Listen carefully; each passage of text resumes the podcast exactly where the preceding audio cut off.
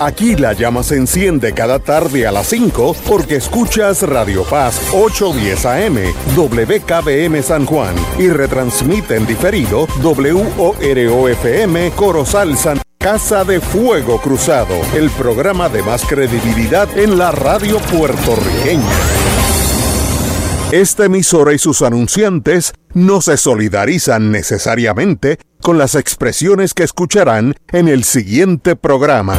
Son las 5 de la tarde, hora de escuchar Fuego Cruzado, el programa de más credibilidad en la radio puertorriqueña, en las voces de Ignacio Rivera y sus panelistas invitados con su discusión política dinámica e incisiva de los acontecimientos más importantes del momento. Fuego Cruzado comienza ahora.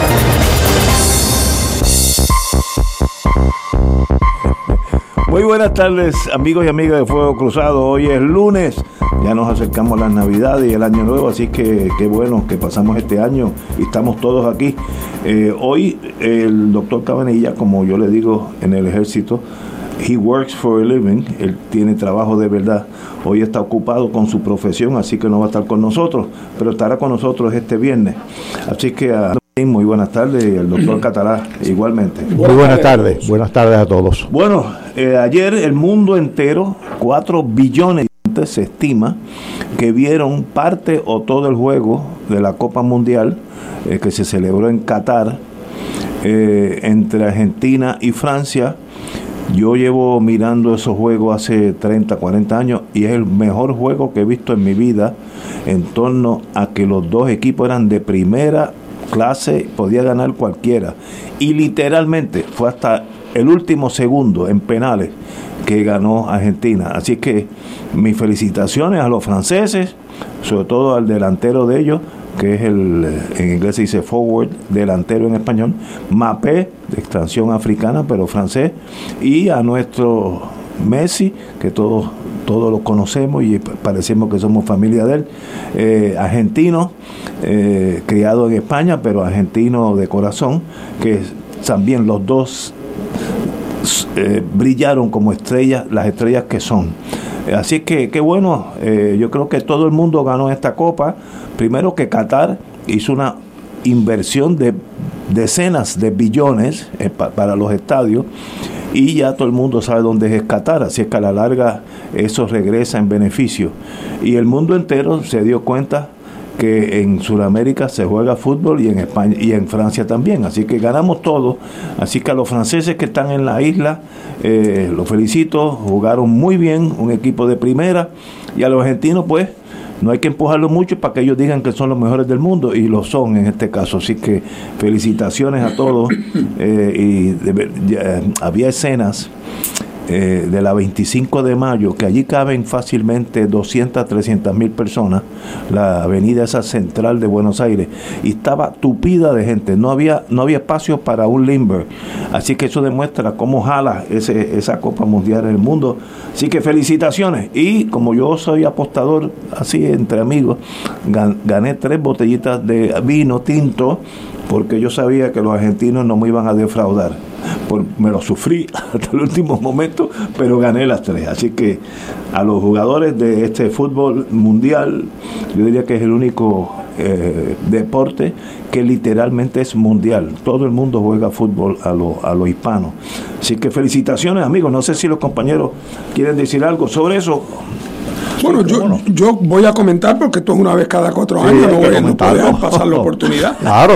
Aunque adelanto y confieso que yo no soy ni un seguidor, ni un fanático, ni conozco apenas nada, salvo lo más rudimentario realmente sobre el juego, pero no cabe duda de que el, fútbol es un fenómeno mundial, es el deporte más jugado, seguido y, y, ¿verdad? y querido en, todo el mundo. Donde quiera que llegaron los ingleses llegó el fútbol y como no llegaron a Puerto Rico, aquí no llegó el fútbol. ni llegó a Cuba el fútbol, eh, ni llegó a Santo Domingo el fútbol. A nosotros, por vía de los americanos, nos llegó el béisbol. que llegó a Curazao cuando los americanos montaron las refinerías allá en Curazao. Eh, y, por vía de Curazao llegó a Holanda, el, el, béisbol, el único sitio en Europa donde juegan algo de béisbol. Pero aún con el tiempo se ha ido imponiendo en Estados Unidos, ha ido entrando el, el fútbol y llegará el momento porque además se vuelve un gran negocio como pasa con todo.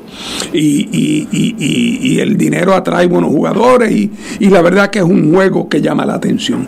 Eh, así es que yo, lo, yo, cada cuatro años saco algunas horas y veo algunos juegos. Ciertamente el del final no importa quién sea y trato de seguir pues a Brasil y Argentina aquellos con quien uno tiene una una identificación eh, étnica eh, o, geográfica mayor. Eh, pero yo todavía más que el juego, en el día de ayer tuve la oportunidad, porque estaba con gente que sabe bregar con las cosas de la computadora, de poder estar observando en distintos puntos de Buenos Aires y en otras partes de Argentina la gente, como tú señalas, Ignacio, en las calles siguiendo el juego. En Buenos Aires, ni hablar allí alrededor del obelisco, en la intersección de la Avenida de Mayo con la 9 de Julio, que es un punto allí enorme, en el mismo medio de Buenos Aires, para el que no sepa, la Avenida 9 de Julio tiene 12 carriles eh, y es un sitio pues enorme, abierto, y allí se juntan cientos de miles de personas, porque no hay otra manera de, describirlo. Eh, y ponen en esas pantallas gigantes por todos lados. Pero donde quiera que había desde el bar más, eh, estoy seguro que casi nadie se quedó en su casa a verlo. O fueron a verlo a casa de los vecinos. O sea, se vio en grupo.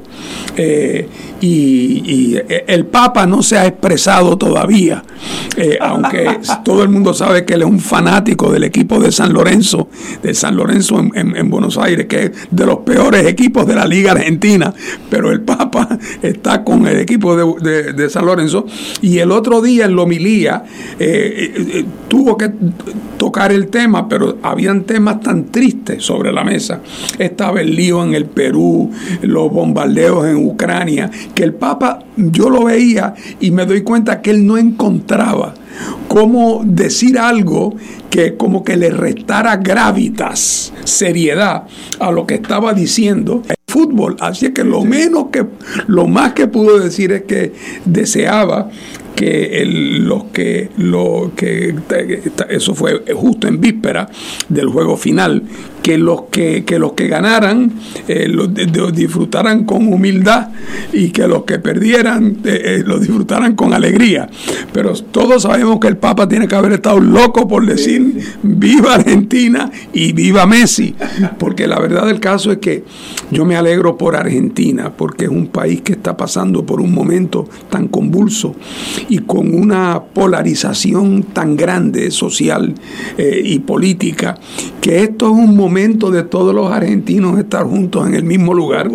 Eh, con razón. Y además, eh, en el caso de, de Argentina, que está, ¿verdad?, Messi por el medio, hay como una especie de consenso nacional de que todo el mundo le tiene afecto a Messi. Todo el mundo quería que, que, Messi un poco culminara su carrera, por lo menos su carrera de mundial, porque él seguirá jugando con el equipo donde juega en Francia, pero su carrera en, el Mundial que culminara con este gran triunfo que, no había podido conseguir hace 30 años que, Argentina no, triunfaba en, unas... Eh, y además esto por fin le puso fin al gran debate de si el mejor jugador del siglo XXI hasta ahora había sido Cristiano Ronaldo y Messi, pues se, zanjó ese debate. Eh, así es que fue un momento de gran de gran alegría. Claro, ahora pues la vida vuelve a la realidad, eh, tú vuelves a tus escrituras, eh, ¿verdad? Y, cada cual a sus tareas, pero siempre está el próximo, que por cierto, el próximo va a ser en, en, unas sedes compartidas. Se va a jugar en Norteamérica, algunos juegos en Canadá, otros en Estados Unidos y otros en México. Ay, qué lindo, qué lindo, compañero. Bueno, yo confieso que yo no soy seguidor del fútbol, pero gracias a mi hijo, que sí lo es, pues me he convertido en los últimos años en, en un seguidor y no me perdía, por ejemplo, los juegos entre el Barça y el Real Madrid, no me los perdía. Pues ayer, pues ciertamente vi el juego entre Argentina y Francia y celebré como ustedes la victoria entre la victoria de, de Argentina. No hay duda que el fútbol es el deporte número uno del mundo y mueve una cantidad de dinero esas ligas, tanto las las europeas como las latinoamericanas, las europeas más, mueven un dinero extraordinario y la FIFA, que es a nivel internacional, pues ni se diga. Eh, ya yo había comentado anteriormente, por ejemplo, que estos juegos, la organización de estos juegos y, y construir las facilidades para los mismos le costó a Qatar, o más bien invirtió Qatar en ellos más de 300 mil millones de dólares. Esos son 300 billones en la acepción anglosajona. Algunos de los estadios que tenían, que son desmontables, tenían aire acondicionado, llegaron a costar, oigan la cifra, el estadio 7 mil millones de dólares. Eso como que desafía la imaginación. Y eso es, las, las, estas son las cifras oficiales. Las extraoficiales las desconozco naturalmente, porque también hubo mucho dinero para arreglar algunos asuntos aquí y allá. Eh, pero ciertamente... Lo hicieron en menos tiempo que lo que le ha tomado el gobierno de Puerto Rico arreglar las columnas cortas después del terremoto. Eso es así. Eso es así. Realmente la, la organización fue bien rápida, bien rápida eh, y las, las cifras las, son de tal magnitud que uno queda abrumado. De hecho, cuando uno las lee, uno coteja porque uno dice, esto tiene que ser un error. Pero no, no es un error. Eh, son realmente las cifras eh, de verdad, las verdaderas. Así que felicitaciones a todos los argentinos. Este es un deporte que levanta muchísimas pasiones. Hasta los ingleses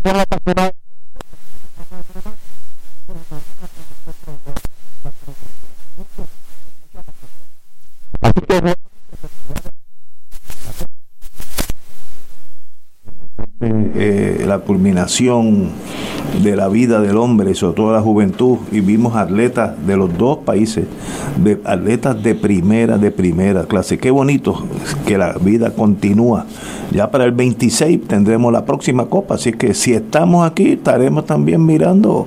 Yo pues estaré. Bueno, Estados Unidos llegó a la semifinal este año, así que un milagro, porque hace 40 años eso no existía en Estados Unidos, así que bastante bien eh, están. Señores, vamos a una pausa y regresamos con el programa Fuego Cruzado. Esto es Fuego Cruzado por Radio Paz 810 AM. A gozar con el Combo Alianza y la Combo Card, con hasta 4 mil dólares al año para compras y pagos. La combinación perfecta de salud y beneficios para los pensionados. Una alianza hoy con Triples Advantage. Aplica Alianza Gana mil dólares cada tres meses. El beneficio es parte de un programa especial de beneficios suplementarios para personas con enfermedades crónicas. Debe ser elegible para tener acceso. Triple S Advantage es una organización de cuidado coordinado con un contrato con Medicare. La afiliación a Triple S Advantage depende de la renovación de contrato. Fuego Cruzado está contigo en todo Puerto Rico.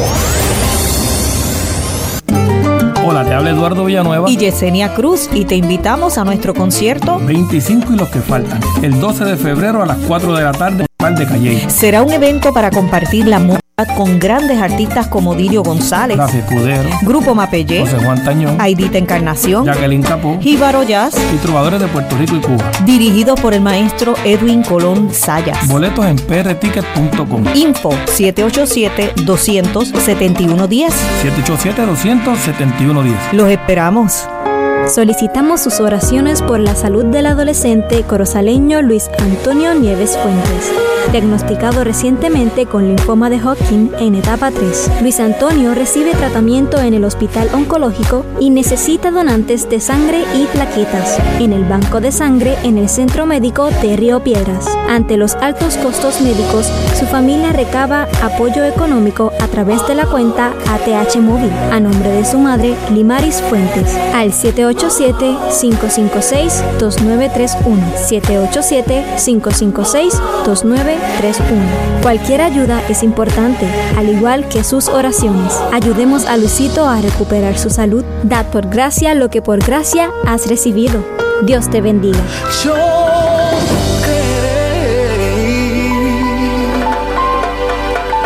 Oro 92.5 FM y Radio Paz 810 AM te invitan a disfrutar de las tradicionales misas de Aguinaldo, transmitidas del 15 al 23 de diciembre. Puerto Rico celebra el regalo de las misas de Aguinaldo con el auspicio de MMM. Caminamos juntos, rejuvenece, combatimos el dolor efectivamente. Manteca de ubre la vaquita, el remedio de ayer, el alivio de siempre.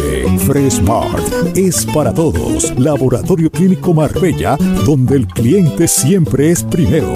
Vega Coop, estamos de tu lado siempre. Emily's Souvenir, kiosco número 46 en Luquillo, 787-500-7131. Centro Comprensivo de Cáncer, HIH Distributors y su producto World Trade. Servicios funerarios católicos a tu lado viviendo nuestra fe. Y ahora continúa Fuego Cruzado.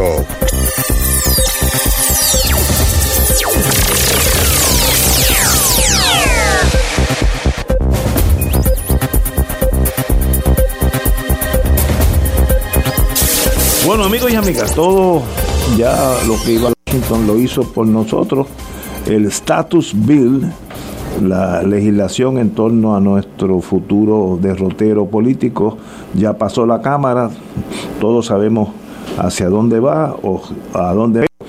La realidad es que eso, las goteras dan en las rocas hasta que penetran eh, al otro lado del peñón. Así que algo importante tuvo eso.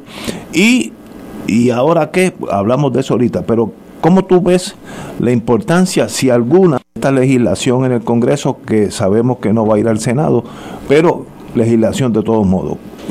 Pues mira, yo creo que es inescapable, eh, Ignacio, que una legislación que es aprobada, olvídate ahora en la política, cuando se aprueba una ley en el Congreso o, o en una de las cámaras, se aprueba por 7.500 razones puede en teoría cada representante que vota tener su motivo particular. Uno muy, uno muy idealista, otro es porque un amigo le, se lo sugirió, otro es porque un donante de campaña. O sea, puede, puede haber un cúmulo de motivaciones, pero el hecho político de que luego de ese proceso de toma y daca se apruebe un proyecto de ley en la Cámara de Representantes de los Estados Unidos, aunque se sepa que no tiene posibilidad en el futuro previsible de ser atendido en el Senado, que disponga para que los puertorriqueños escojan entre alternativas donde se excluye la alternativa territorial colonial es un hito en nuestra historia.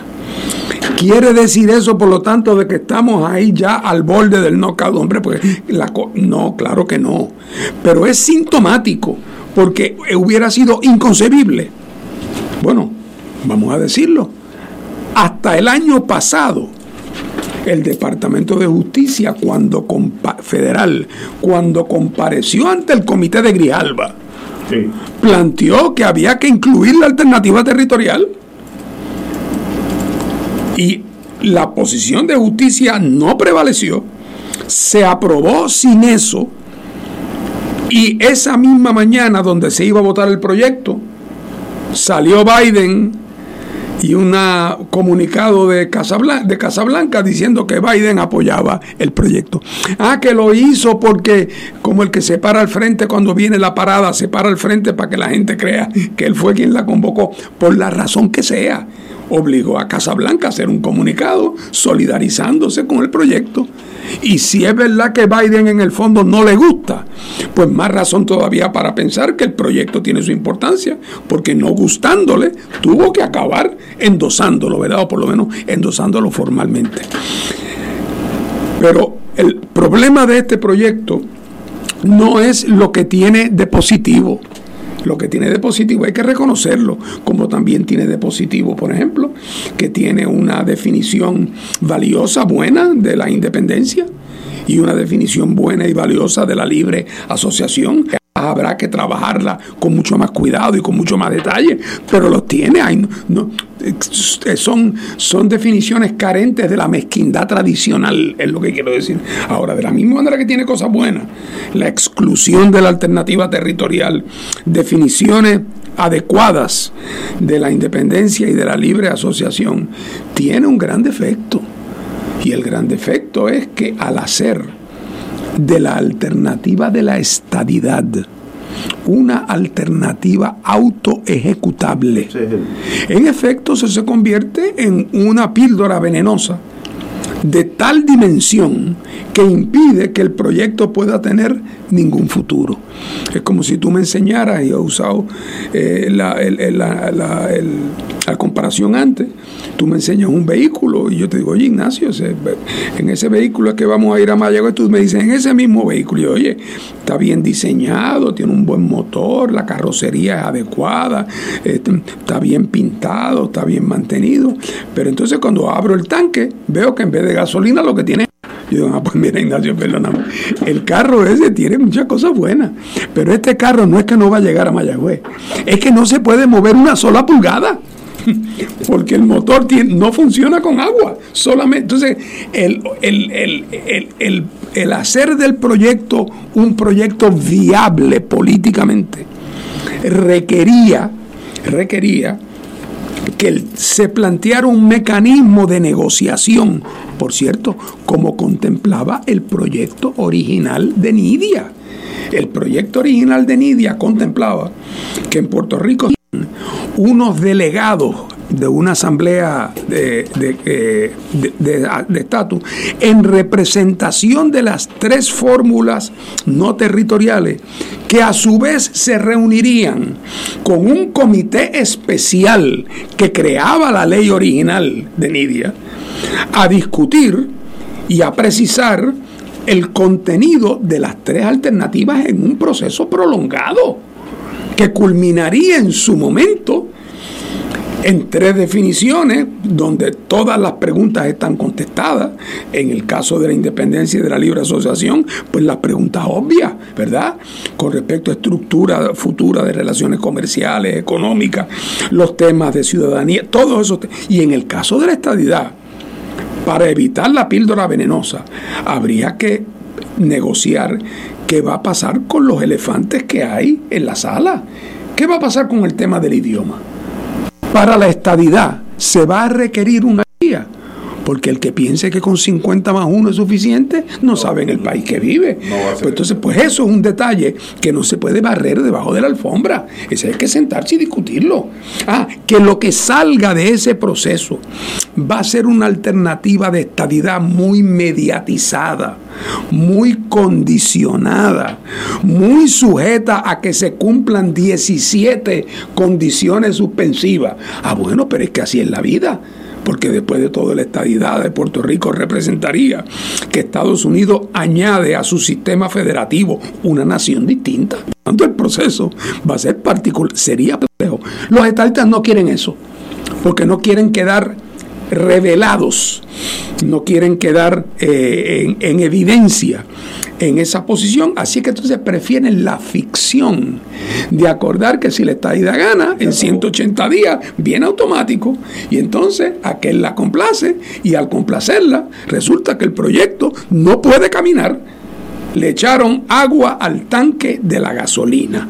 Eso no quita los elementos positivos de diseño que tiene el vehículo. Entonces, por eso, y para colmo de cuentos, si eso le añadimos que la Cámara está a punto de pasar a manos republicanas, eh, en, dos semanas. En dos semanas, pues eso lo que quiere decir es que, y ojo, no, es porque lo diga yo, estén pendientes en la primera semana de, de, enero y febrero del año que viene para ver cuándo Jennifer va a volver a radicar su proyecto, porque en el sistema americano, de, las legislaturas duran dos años, no cuatro como aquí, duran dos, y legislación que se aprobó en esos dos años, pero que no fue aprobada por el otro cuerpo, muere. Y hay que empezar de nuevo. Entonces, hay alguien que piensa realmente que Jennifer va a poder, bueno, ya lo dijo quien va a presidir el comité, ya le dijo antes de ayer, no te vistas que no va. ¿ah? Así que por lo, y, no, hay, no hay nada más que recordar que del Comité de Asuntos eh, de Asuntos, de Asuntos Insulares, ahora llamado el, Comité de Energía de la, de la Cámara, de los 20 republicanos que había allí con Jennifer, ni uno solo votó a favor del proyecto de Jennifer inicialmente, ni siquiera por el proyecto que Jennifer convino con, con Nidia Velázquez. Así es que la pelea ahora, y en el Senado ni hablar, en el Senado no llegó ni a una vista pública. El presidente del comité del Senado ha dicho públicamente, y es el mismo ahora, y será el mismo en enero, ha dicho que él, en cuanto a él concierne la estadidad para Puerto Rico, debería requerir una enmienda a la Constitución. Eso, es. que ya es botar la bola, ¿verdad? Pero, pero sirve como una especie de metáfora, como diciendo, están loco. Así que eh, eh, recuerdo a los que no saben el dato que en el año 2017 se hizo un referéndum donde hubo una altísima participación en Washington, D.C. sobre la estadidad para Washington. La estadidad sacó 84%. Eventualmente la Cámara aprobó en 2021 sin un solo republicano un proyecto para concederle la estadidad a Washington. En el Senado no fue ni siquiera llamado a vista pública.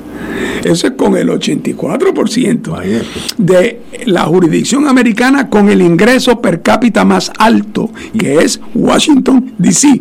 Y el idioma inglés. Y además el idioma inglés. No hay diferencia entre el que vive a un lado del, del Potomac del que vive al otro. Y, ahí, y ahí ni, no hay paso ni por las bambúas. Así es que eso ¿qué es lo que quiere decir, que si, vamos, si nos interesa en serio bregar con el problema del estatus, si nos interesa llegar de aquí a Mayagüez, no puede ser en un carro que le echamos agua al tanque de gasolina, porque eso no es en serio. Otra vez, no le quito mérito que el carro tiene otros aspectos que lo hacen un vehículo bueno, ¿verdad? Con, cierto valor. Eh, pero desgraciadamente la gran virtud que tenía el proyecto de Nidia, Nidia lo negoció eh, con Jennifer. Por eso yo he dicho que el proyecto original de cuando Nidia lo negocia y le quita el componente de la negociación bilateral entre los dos grupos, lo que hizo fue la famosa frase aquella de que vendió para comprar la escuela. Y ahora tiene la escuela, pero no tiene a qué ponérsela. ¿Ah? Así es que eh, ahora en adelante la pregunta se vuelca en el mercado político interno. El PNP tratando de generar la ilusión de que esto adelanta la causa de la estadidad eh, y ver y además, entonces tendrán que ver qué hacen estos dos años, porque Jennifer no va a poder adelantar esto ni un paso dentro de la Cámara. O sea, un proyecto nuevo igual, ni soñarlo, no va a caminar, se va a quedar en una gaveta. En el Senado, Pierluisi ha dicho, como quien pita cuando pasa por el cementerio, Pierluisi ha dicho que como el Senado sigue siendo republicano, eh, demócrata, ahora en estos dos años hay que empujar pero otra vez, eso es soñando. Eh, en el Senado no hay ningún ambiente para eso. Además que en el Senado, para colmo de cuento, cualquier voto de esta naturaleza requiere un umbral de 60 votos, no ni siquiera de 50. O sea que ya del tiro no, no puede mover la bola sin 10 votos republicanos. Así es que, y con un presidente de comisión que aunque teóricamente demócrata, como es el señor Manchin de West Virginia, sabemos realmente con qué libro de reglas la juega y además este es el mismo que ha dicho que cree que esto debe ser por vía de una enmienda constitucional.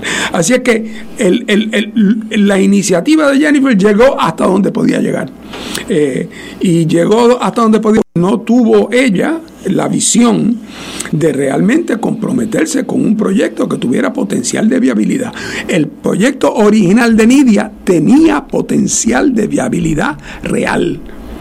Y ahora Después que se aprobó y resultó que aunque no hubiera tenido ni un solo voto republicano, tuvo como 12 o 14, si hubiera tenido cero votos republicanos, aún así los demócratas lo pudieron haber aprobado. Me pregunto yo, por lo menos para la historia, si si Nidia no debió haber insistido en su proyecto y lo hubiera aprobado como quiera y hubiera sido un proyecto más viable. Pero de todas maneras, vamos a, ahora la, ¿Qué hay, pasa ahora? Hay que bueno, en Puerto Rico ya ya bueno, ya Steny Hoyer presumo que por instrucciones de, de Pierluisi.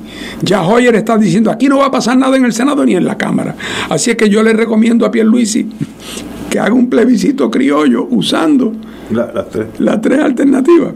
Bueno, tú sabes, tú, sabes que eso, no, porque es que antes de irse doña Wanda ah, aprobaron aquella ley que autorizaba al futuro gobernador por por eh, eh, orden ejecutiva a decir cómo, cuándo y dónde que eso será objeto de litigio, que sea todo, lo que tú quieras. Pero no hay duda de que, de que eh, Pierluisi necesita movilizar votantes estadistas de las elecciones, eh, porque eh, él sabe que cada día es más la gente que dice yo soy estadista pero no PNP y él quiere disipar eso. así es que él, lo va a poner para el día de elecciones. Bueno, yo, yo no sé qué hará, tendrá que pensar con mucho cuidado, muchas consideraciones jurídicas, entre otras. Pero de todas maneras, doña Jennifer, ¿qué va a hacer? Doña Jennifer va a decir, yo hice lo que pude en la Cámara, Pierluisi, tú que eres demócrata, brega ahora tú ahora en el Senado. Pero le dirá Pierluisi, no, espérate Jennifer, ahora los demócratas tuyos están en el poder en la Cámara. Ahora te toca a ti hacer el trabajo. Así que ahí hay potencial para conflictividad interna entre, entre ellos. Pero de todas maneras, sigue siendo el caso que si queremos bregar en serio con el tema del estatus, tiene que ser a base de un compromiso del gobierno de Puerto Rico con presionar al gobierno de Estados Unidos a un proceso de negociación bilateral. Y eso no lo va a hacer ni un popular ni un PNP. Y en el interín, los próximos 5 o 10 años estaremos. No, no, pero mucho, bueno, depende de a quién elijamos a gobernador en la ah, bueno, pues, estaremos en la nada. Bueno, es que, mira. Eh, hay, un dicho inglés, perdona que te interrumpa, de África, que el, el general que reporta a Londres. They came in the same old way they were defeated in the same old way. Genial. El, problema La es misma cosa para siempre. ¿Cuáles son los incentivos políticos? El Partido Popular tiene algún incentivo para mover el tema del estatus? Ninguno. Ninguno. Cero. El PNP, habiéndose encontrado con, la, con las noticias que se ha encontrado sobre las actitudes hacia la estadidad, tiene motivos para tratar de hacer un enfrentamiento en OK Corral, vamos a ver, de verdad. Vamos, vamos, a, vamos a, la, a la de verdad. No, su interés es posponer.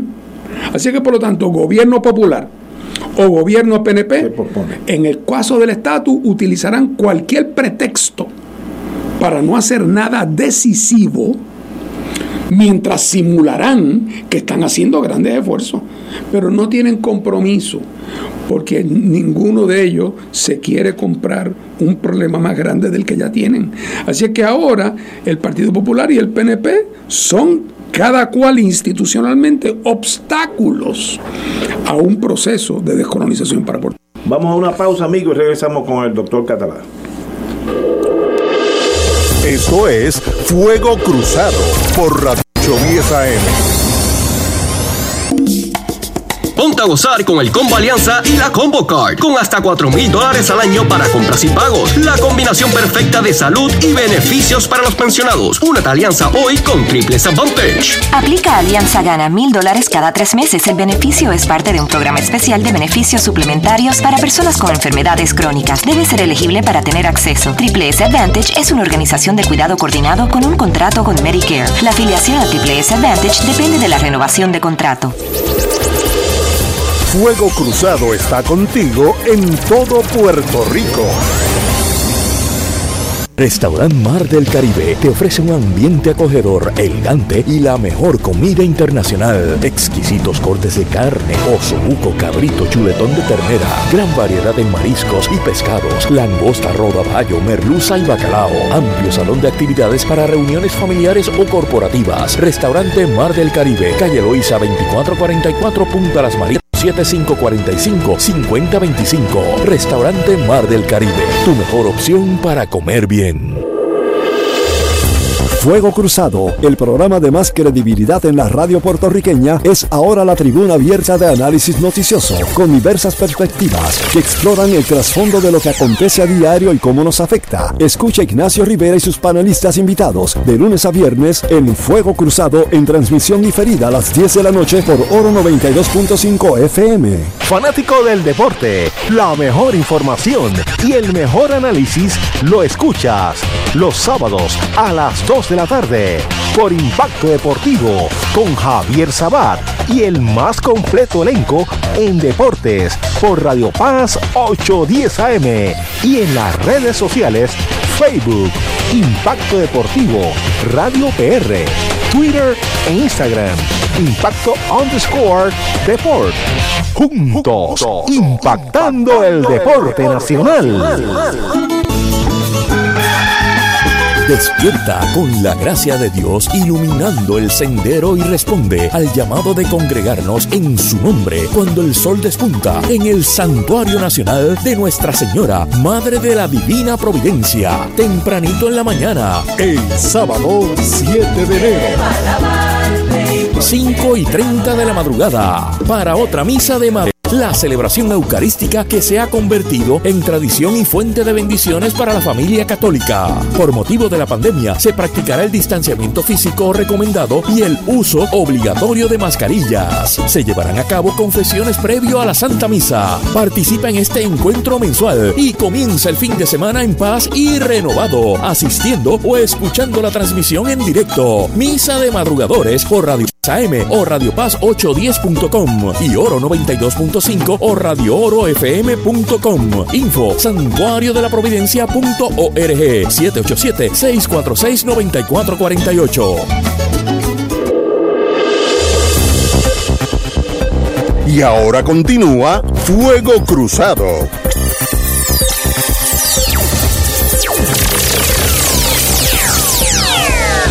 Amigos, estábamos analizando lo que pasó en Washington, las repercusiones en Puerto Rico. Aquí hay un señor próximo líder del Comité de Recursos Naturales, Bruce Westerman.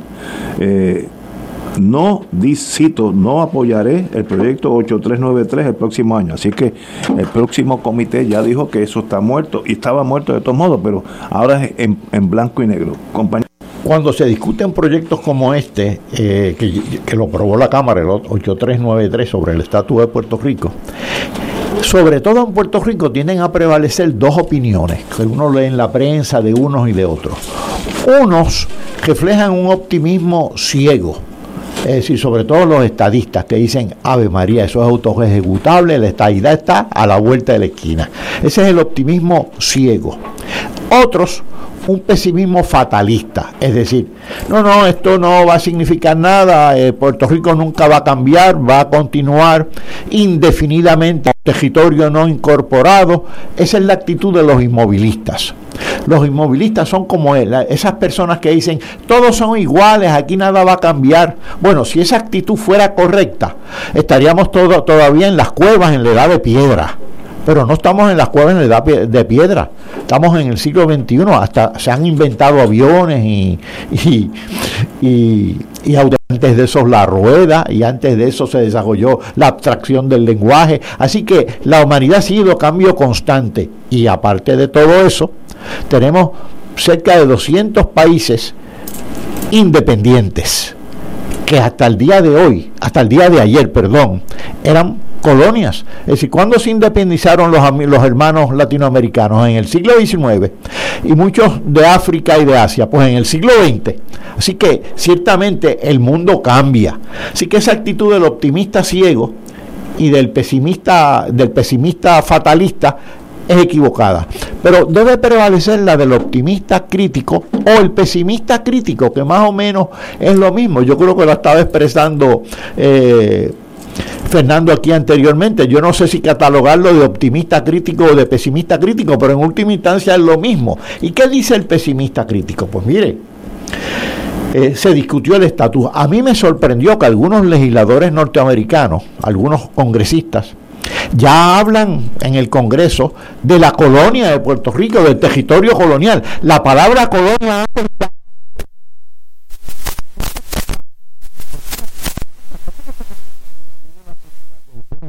Suprema de las decisiones del propio Congreso como la ley promesa, pues claro que se escucha. Eso es un paso de avance, claro que si aceptamos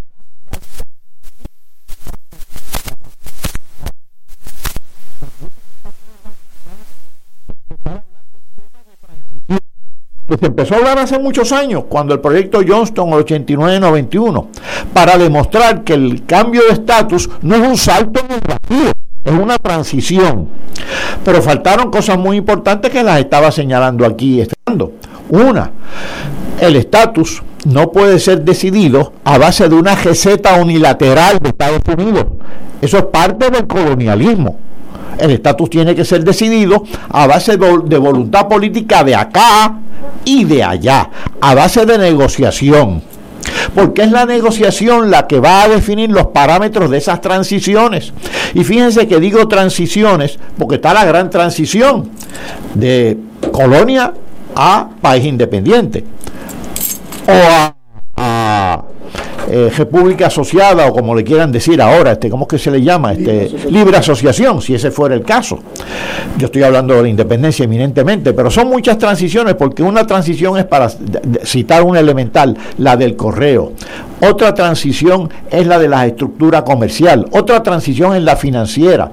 Yo recuerdo con el 89-91 se discutieron hasta las de los depósitos bancarios, el detalle.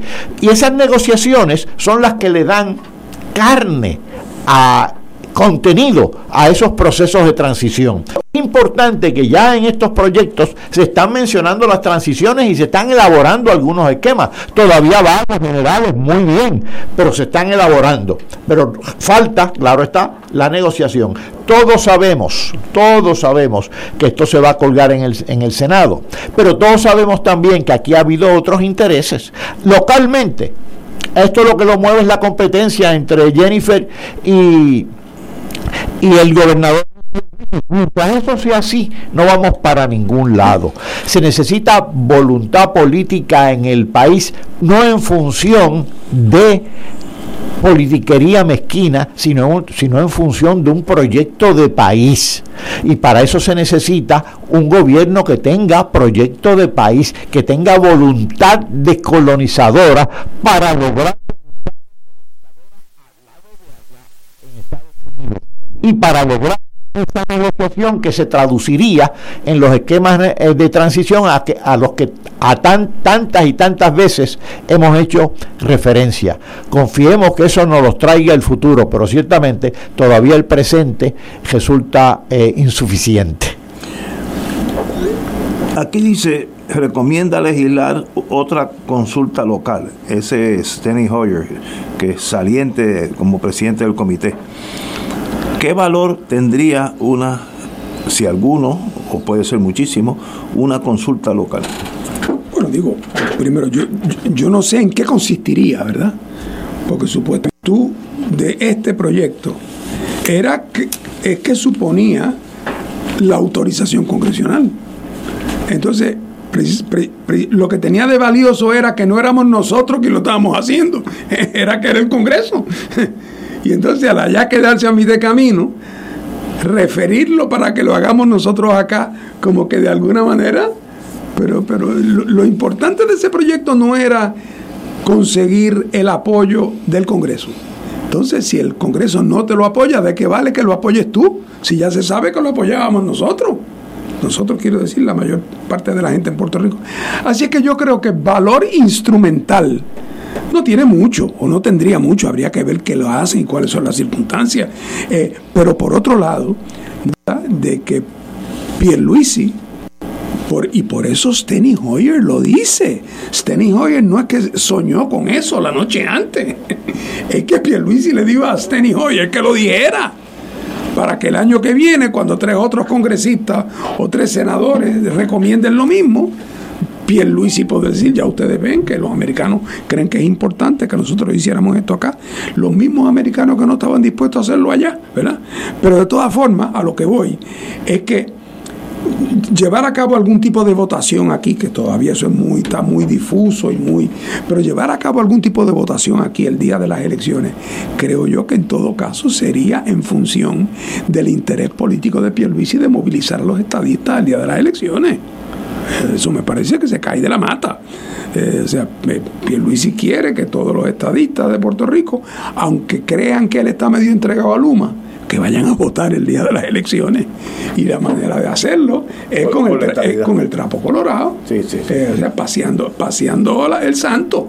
Eh, pero es un poco, sería un poco extraño venir a pasear el santo cuando ese santo acaba de no haber podido pasar el examen en Estados Unidos. Porque todavía que tú digas, aquí yo voy a probar algo aquí, para llevárselo a los americanos y que ellos vean que aquí lo estamos todos apoyando.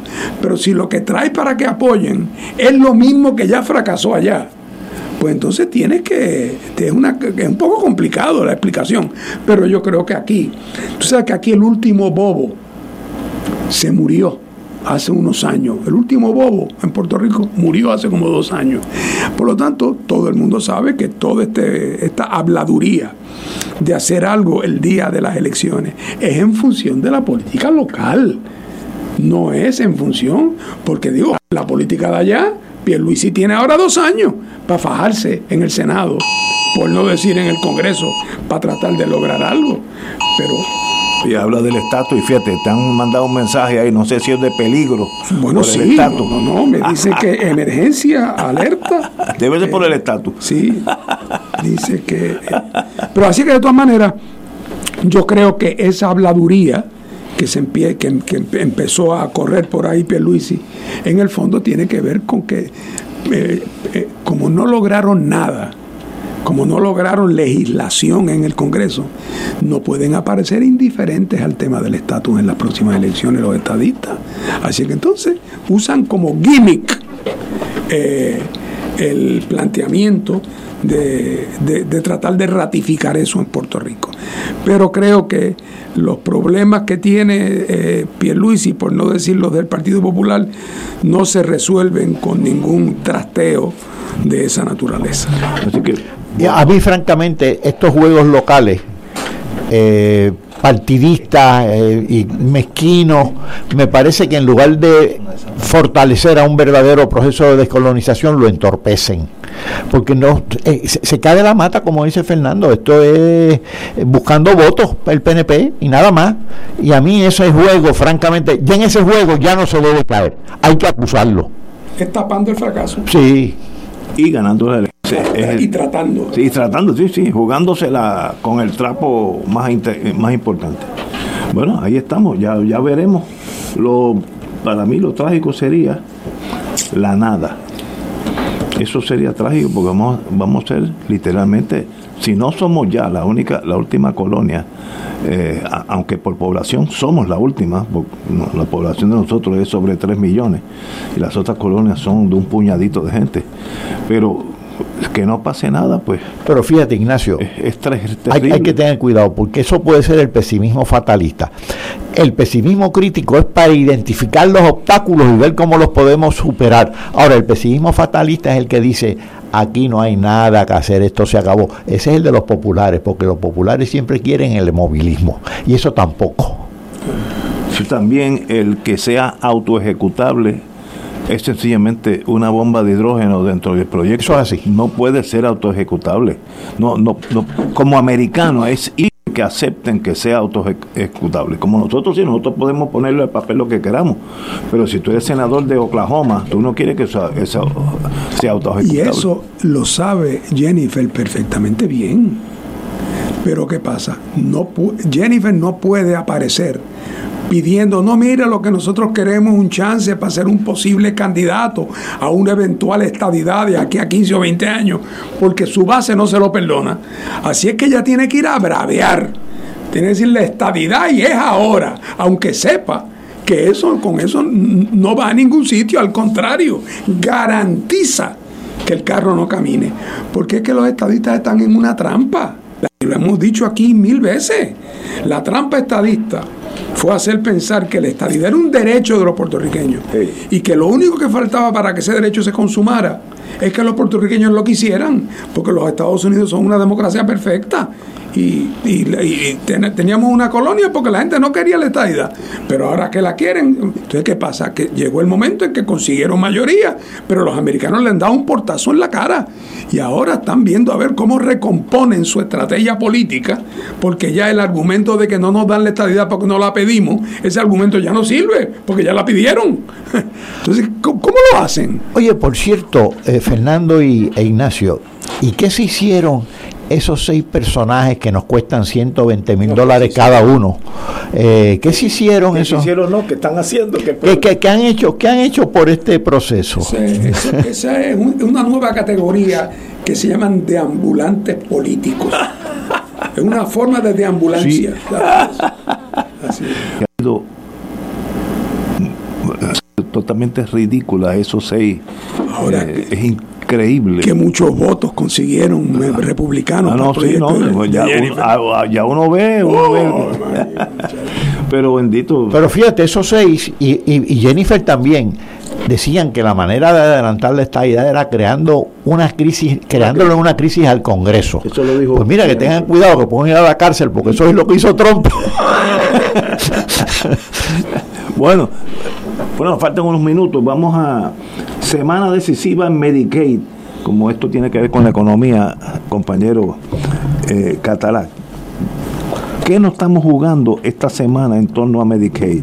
Yo sé que son muchos millones, pero ¿cuál es el, problema?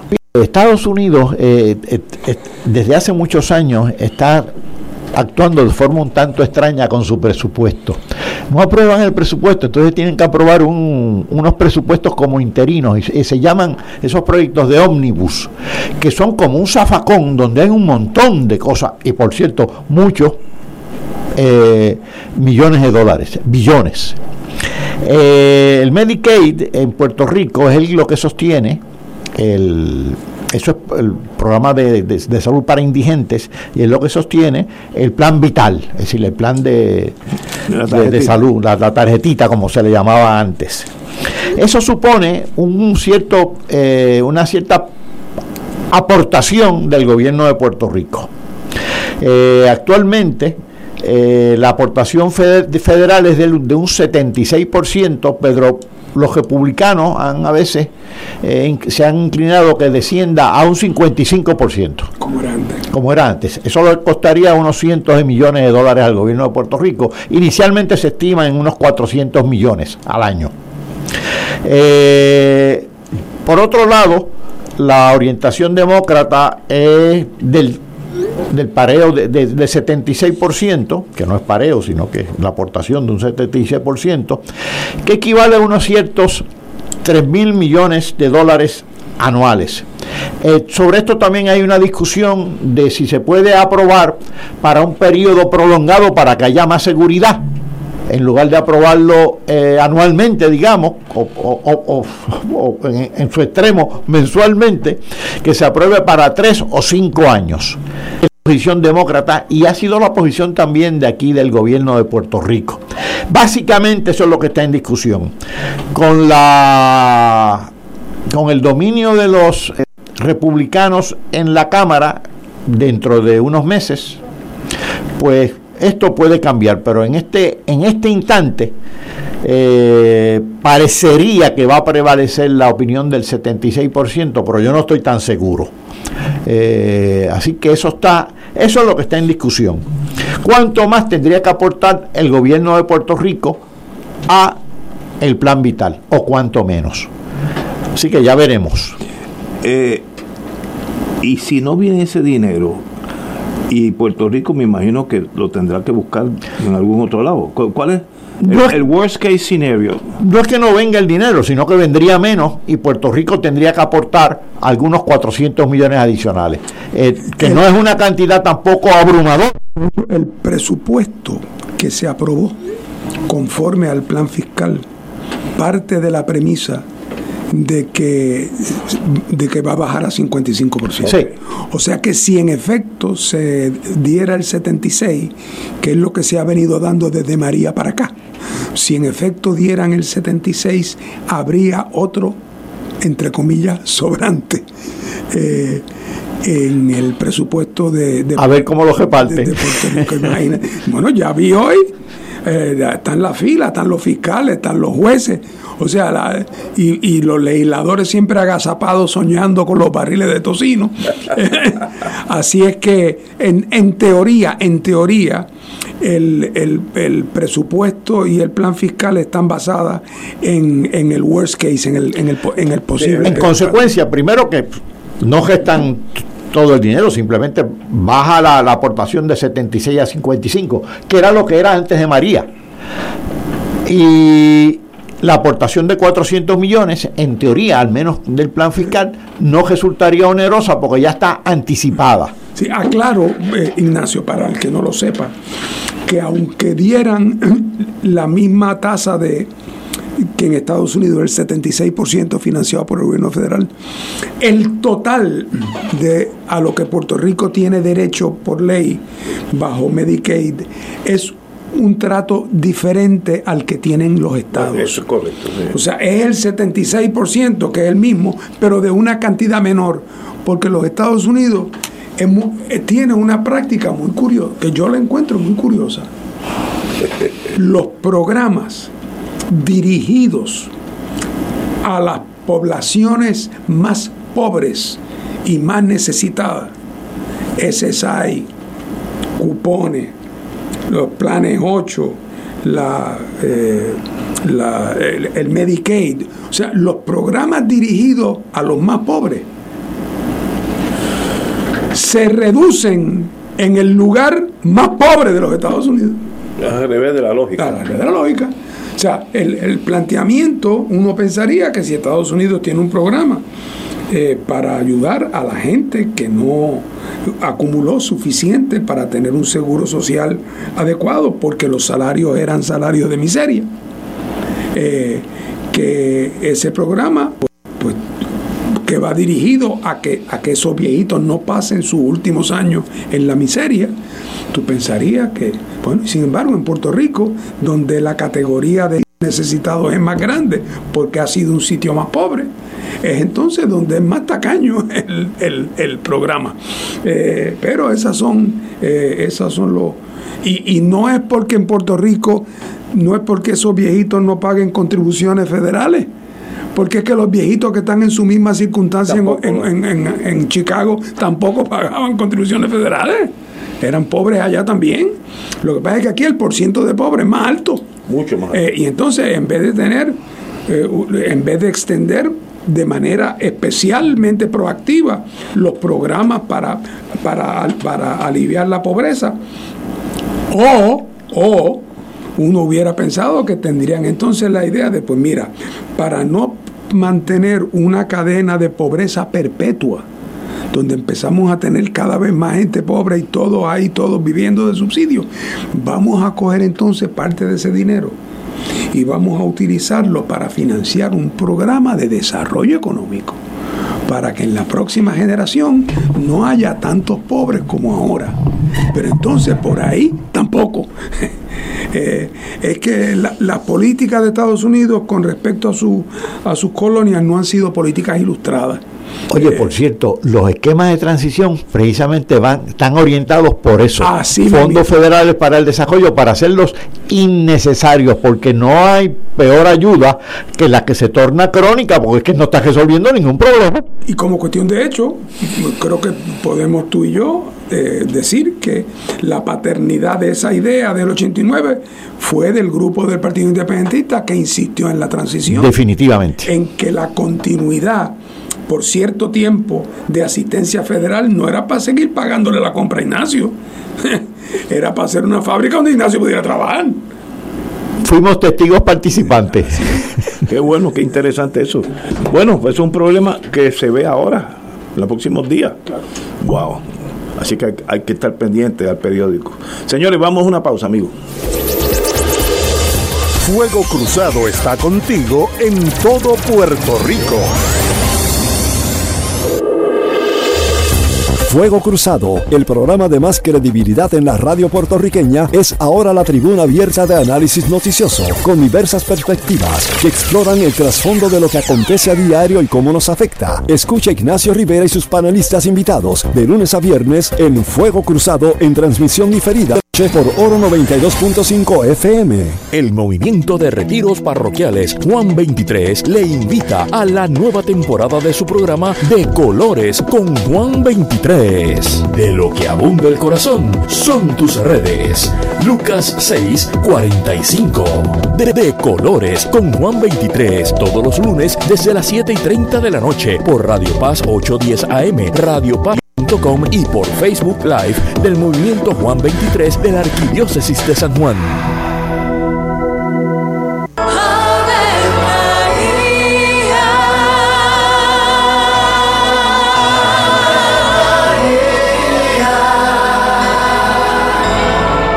El ángel del Señor anunció a María. Y ella concibió por obra del Espíritu Santo. Dios te salve María, llena eres de gracia, el Señor es contigo. Bendita tú eres entre todas las mujeres, y bendito es el fruto de tu vientre Jesús. Santa María, Madre de Dios, ruega por nosotros pecadores, ahora y en la hora de nuestra muerte. Amén. He aquí la esclava del Señor. Hágase mí según tu palabra. Dios te salve María, llena eres de gracia, el Señor es contigo.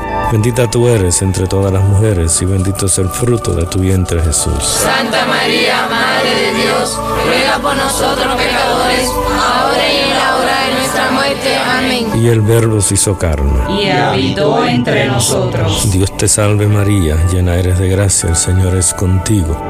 Bendita tú eres entre todas las mujeres, y bendito es el fruto de tu vientre Jesús. Santa María, Madre de Dios, ruega por nosotros pecadores, ahora y en la hora de nuestra muerte. Amén. Ruega por nosotros, Santa Madre de Dios. Para que seamos dignos de alcanzar las promesas de nuestro Señor Jesucristo. Oremos. Derrama, Señor, tu gracia sobre nosotros, que por el anuncio del ángel hemos conocido la encarnación de tu Hijo para que lleguemos por su pasión y su cruz a la gloria de la resurrección por Jesucristo nuestro Señor. Amén. Gloria al Padre, al Hijo y al Espíritu Santo. Como era un principio, ahora y siempre, por los siglos de los siglos. Amén.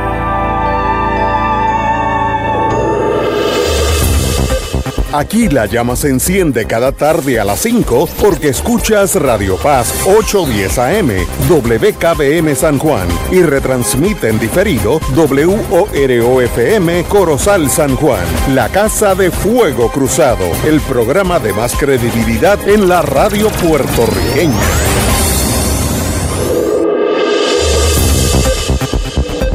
Y ahora continúa Fuego Cruzado. Amigos y amigas, como todos algunos saben, casi todos, yo fui fiscal unos años. Hoy hay una medida que me llega al corazón porque conozco los muchachos y las muchachas de la fiscalía. Y en 20 años no había habido un aumento, primero que nunca fue grande, eh, en 20 años estaba paralizado, 20 años, y sencillamente ya se firmó la ley que le permite eh, un crecimiento en los sueldos mensuales de, los fiscales, el registro, etcétera, etcétera. El, Departamento de Justicia, procuradores, etcétera, etcétera. Muy merecido, porque yo no soy economista, Cátala, pero si hace 20 años que ha habido inflación, si tú sumas todos esos 20 años, el sueldo mío hoy sería un poquito más de la mitad de lo que fue hace 20 años porque me, lo ha ido comiendo el año pasado. Yo sé que a los veteranos le dieron un aumento como de 8%, porque ese fue el incremento de la inflación en ese año. Pues si tú sumas 8 por 20 años, pues casi me quedo con cero. Así que esto es muy merecido. Of course, viene la problemática que Puerto Rico es pobre donde vamos a sacar el dinero, pero hay, hay prioridades. Para estar con los seis este, señores y señoras que están allá en Washington haciendo nada, es ridículo tal vez lo único que están haciendo, pues esto es eh, bien, bien, dinero bien invertido. Si usted quiere saber lo que hace un fiscal, váyase un día, uh, sale investigaciones, vista preliminar, día en semana, su día y va a ver que el fiscal llega allí como 25 expedientes y tiene que fajarse con 25 abogados que se han preparado para ese caso solamente y lo hacen todos los días. Yo no podría, yo cuando fui joven lo hice, pero es extenuante el, el gasto emocional y los malos ratos que uno pasa y el testigo que no llega y la policía que ni se enteró que hoy era el juicio. Es una, locura. Así que qué bueno. Eh, y debe haber en Puerto Rico muchos empleados públicos que hace 20 años no le suben el sueldo. Sabemos de dónde se saca, prioridades, sabemos todo eso. Pero el problema es que si hace 20 años tengo el mismo sueldo, en realidad tengo un sueldo mucho menos que antes, mucho menos que antes. ¿Qué se hace con eso? Bueno, paso a paso. Ya los fiscales ya están fuera de ese ciclo. Compañero Oye, y pasan dos cosas cuando no se aumentan los sueldos así de manera regular. Una, que como tú muy bien dices, pues eh, como hay inflación, pues ese sueldo está perdiendo poder adquisitivo, ¿no? Y la canasta de bienes que puede adquirir con ese sueldo, pues es cada vez menor. Esa es una cosa. Pero hay otra. Y es que a unos sectores no le aumentan los sueldos. Por ejemplo, en el sector público, por muchos años, eh, los sueldos de los policías y de los maestros, para citar dos muy destacados, pues no aumentaron. Mientras que para otros empleados públicos se aumentaban, los de algunas corporaciones públicas, por ejemplo. Eso iba aumentando la desigualdad entre la propia clase trabajadora asalariada, por no hablar de, la desigualdad de la clase trabajadora respecto a otros sectores económicos del país. Así que la desigualdad aumenta dramáticamente entre la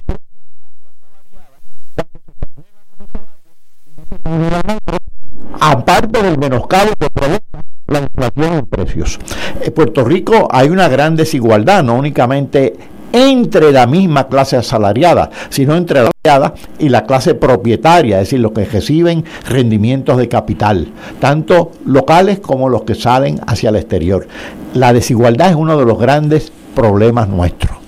Por un lado tenemos las dos, diría yo, la dependencia, que la hemos acusado ya aquí anteriormente y la estuvimos acusando cuando discutimos ahora el proyecto de estatus, sino también la desigualdad. Y este tipo de desigualdad entre los propios empleados públicos, eh, realmente hay que que calibrarla bien. No únicamente el menoscabo provocado por la inflación, sino el congelamiento de unos salarios mientras otros van aumentando.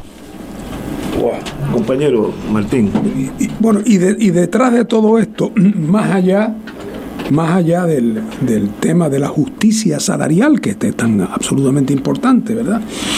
Está el, el otro problema, que es que el gobierno, en el, con el curso de los años, en la medida en que no tenga una política racional e ilustrada de compensación, se corre el riesgo de que pase ha pasado por muchas razones, pero una de ellas tiene que ver con eso. Eh, que el gobierno vaya perdiendo capacidad para poder gerenciar la cosa pública. Si todos estamos montados en una gran embarcación y todos nos interesa que la embarcación llegue a tiempo y segura a su destino, sabemos que necesitamos un buen maquinista.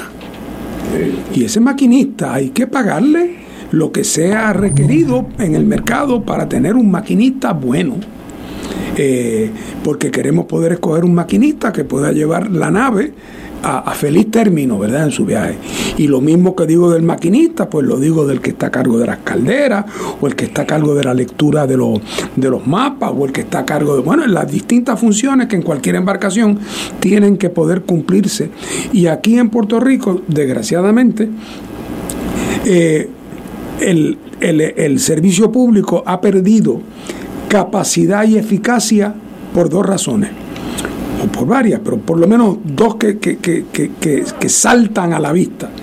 La primera es la casi total politización. Es fatal. y fíjate, cuando digo total politización, entienda, yo puedo ser del partido amarillo y yo puedo querer nombrar solamente gente del partido amarillo. Así no debería ser. Pero muchas veces así es. Oye, pero es que hay amarillos que son buenos maquinistas y amarillos que no sirven para nada.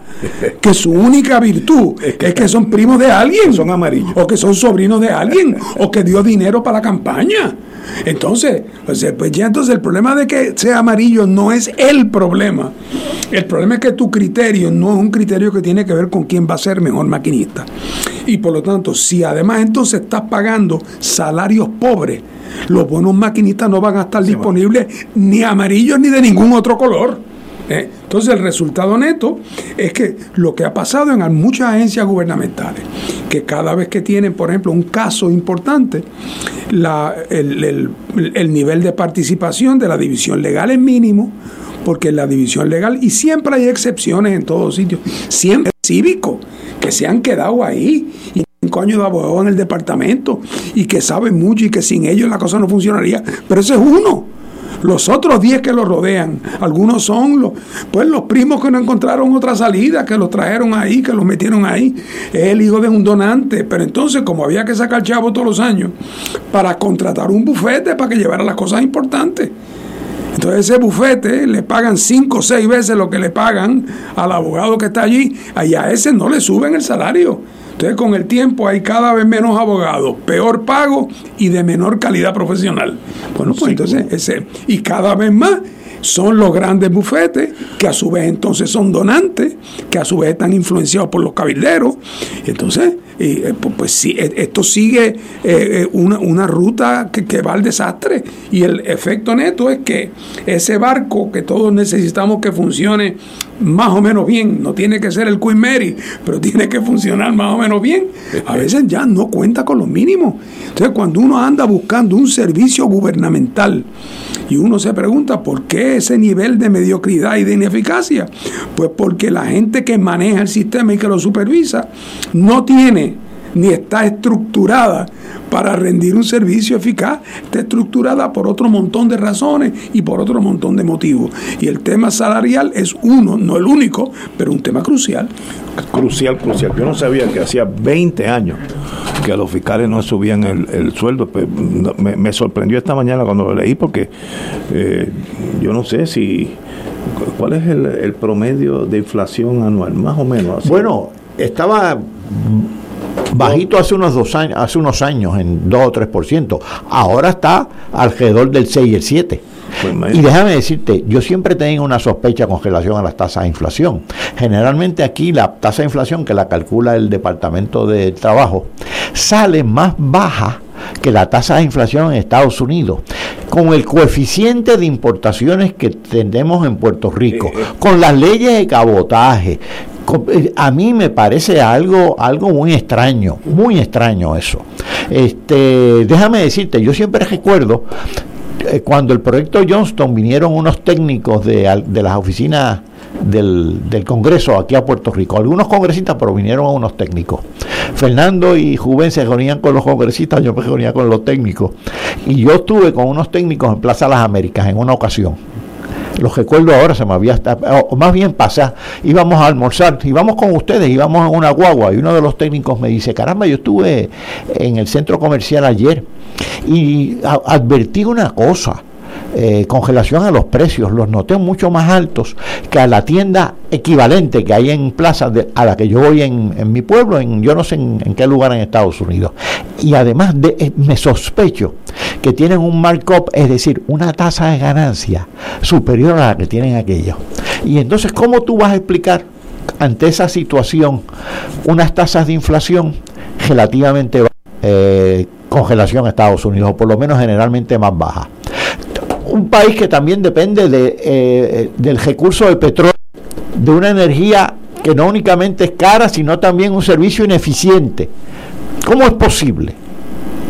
Pues yo tengo ciertas ciertas dudas con relación a la canasta, porque la, la, inflación se calcula a base de una muestra, que es una canasta de bienes. Y esa canasta de bienes hay que revisarla porque hoy día hay unos productos que antes no existían. Es decir, hoy día pues el, peso de la de los celulares y de las computadoras debe, debe estar incluido en esa canasta de manera dramática. Antes pues era, era otro el peso, pues, para empezar no existían.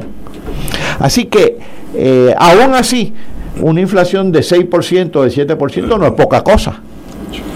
Eh, me alegro mucho por los fiscales, como siempre los veo, mañana voy a estar con... Eh, sé que mucho trabajo tienen eh, muchos se agotan y se funden a los 5 o 6 años y se van por el precio, además que tienen experiencia, pueden hacer más dinero en la calle. Yo en estos días, el año pasado, se jubiló un fiscal que ya tenía los años para jubilarse, de mucha, mucha experiencia, y es que no podía económicamente ya, eh, y ahora está por Vega Baja, este, le va muy bien. Pues ese es el ciclo que se rompe haciéndole mérito a los fiscales. Tenemos que ir a una pausa. Vamos a una pausa, amigos, y regresamos con Fuego Cruzado. Esto es Fuego Cruzado por Radio Paz 810 AM. Ponte a gozar con el Combo Alianza y la Combo Card, con hasta 4 mil dólares al año para compras y pagos. La combinación perfecta de salud y beneficios para los pensionados. Únete a Alianza hoy con Triples Advantage. Aplica Alianza Gana mil dólares cada tres meses. El beneficio es parte de un programa especial de beneficios suplementarios para personas con enfermedades crónicas. Debe ser elegible para tener acceso. Triple S Advantage es una organización de cuidado coordinado con un contrato con Medicare. La afiliación a Triple S Advantage depende de la renovación de contrato. Fuego Cruzado está contigo en todo Puerto Rico. Restaurant Mar del Caribe te ofrece un ambiente acogedor, elegante y la mejor comida internacional. Exquisitos cortes de carne, oso, buco, cabrito, chuletón de ternera, gran variedad de mariscos y pescados, langosta, rodaballo, merluza y bacalao. Amplio salón de actividades para reuniones familiares o corporativas. Restaurante Mar del Caribe, calle Loíza 2444 Punta Las Marías, 787-545-5025. Restaurante Mar del Caribe, tu mejor opción para comer bien. Miércoles de Infoempresas a las 4 de la tarde. Con entrevistas e información con nuestros emprendedores y empresarios. No te lo puedes perder. Miércoles a las 4 de la tarde. Por aquí, por Radio Paz 810 AM y Radio Paz 810.com. Los espero. A mí me gusta mi pueblo. A mí me gusta mi gente. A mí me gusta mi pueblo. Proclama mi alma la grandeza del Señor. Se alegra mi espíritu en Dios mi Salvador. Guido Pierre Maimí es paciente renal y necesita un trasplante de riñón urgentemente. Si toca tu alma ser quien le haga ese regalo de vida a Guido al donarle un riñón, comunícate al 787 642 8918 o al 787-640-8927 o guido.umpierre.gmail.com G-U y latina D-O punto U-M P y latina E-R-R-E arroba gmail.com Haz este regalo de vida. Dios te bendiga. Radio Paz te ofrece el mejor motivo para levantarte temprano y disfrutar el comienzo de un nuevo día de lunes a viernes con Enrique Liboy y Radio Paz en la mañana. La dosis perfecta de noticias, deportes y éxitos musicales de todos los tiempos, humor y curiosidades, calendario de actividades y tus peticiones musicales por el 787 300 4982. Conéctate con el 810 AM de lunes a viernes con Enrique Liboy y Radio Paz en la mañana. De todo un poco con Manolo Almeida, el más ameno en tus mañanas por Radio Paz 810 AM. De martes a viernes a las 9 de la mañana. Notas positivas, salud, ambiente, negocios y entretenimiento. De todo un poco. Martes a viernes por Radio Paz. ¡Estamos vivos! Y ahora continúa Fuego Cruzado. Este, este tema tiene que, ver conmigo más que con otra cosa. Eh, yo, pues, los animales realengos, pues, me tocan el corazón. Y el, hace unos días, eh, en el fin de semana, salió en el Salmon Star, que un señor, Wayne Newman Morales, que tenía unas condiciones y la prensa le tomó fotos a casi un cadáver de perro. Y yo digo, ¿cómo puede ser humano ser tan cruel con un perro que es indefenso y lo tiene allí amarrado pasando hambre y necesidades. ¿Qué, qué, qué siente ese ser humano por dentro? Eh, yo, para mí es un misterio. Eh, y sencillamente eso es un delito. Hace como 10 años que ese delito se constituyó y espero que le caiga todo el peso, lo dejen ir. Eh, yo tuve un caso, defendí una persona por un, un acto mucho menos eh, grave que este, pero me di cuenta que la ley tiene, tiene garras y el fiscal fue asignado al caso y el juez le puso mucha atención y qué bueno que sea así, porque nadie tiene derecho a hacer una cosa así. Para mí es un misterio, yo no puedo entender ese tipo de ser humano que lo hace vivir. Eh, si yo fuera el presidente del mundo, que después de que estudie fútbol, ahora que deja dinero, voy a tal vez dedicarme a hacer, eso cambiaría. El que haga eso en mi país no, no puede vivir. Pues, pero anyway. Además, Ignacio, perdóname que yo haga el comentario desde la total y absoluta ignorancia. Pero yo tengo que pensar que una persona que incurre en ese tipo de maltrato sistemático de un animal tiene que ser una persona que potencialmente eh, pues, pues, algún día le puede hacer daño a alguien también.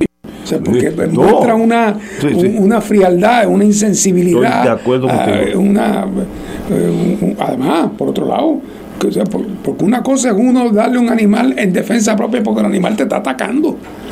Pero, pero así, la, la crueldad eh, y el abandono es como algo incomprensible. Es, difícil de entender. Para, mí es incomprensible qué clase de ser humano produjo Puerto Rico en ese caso. Bueno, yo entiendo más que a cada rato salen cuentos de alguien que quiere salir de un gatito y no puede porque no encuentra cómo y, y lo ahoga Dios mío. Bueno, eso es una crueldad, pero es momentánea. Y eso yo lo entiendo más. tenerlo amarrado en una jaula y no darle de comer. No, es una cosa espantosa, espantosa. Yo no puedo ni pensar de eso. Eh, bueno, así yo tengo tres gatitos de esos del viejo San Juan que uno va caminando un día y sale un gatito casi en la de morirse, pues tres de esos están en casa.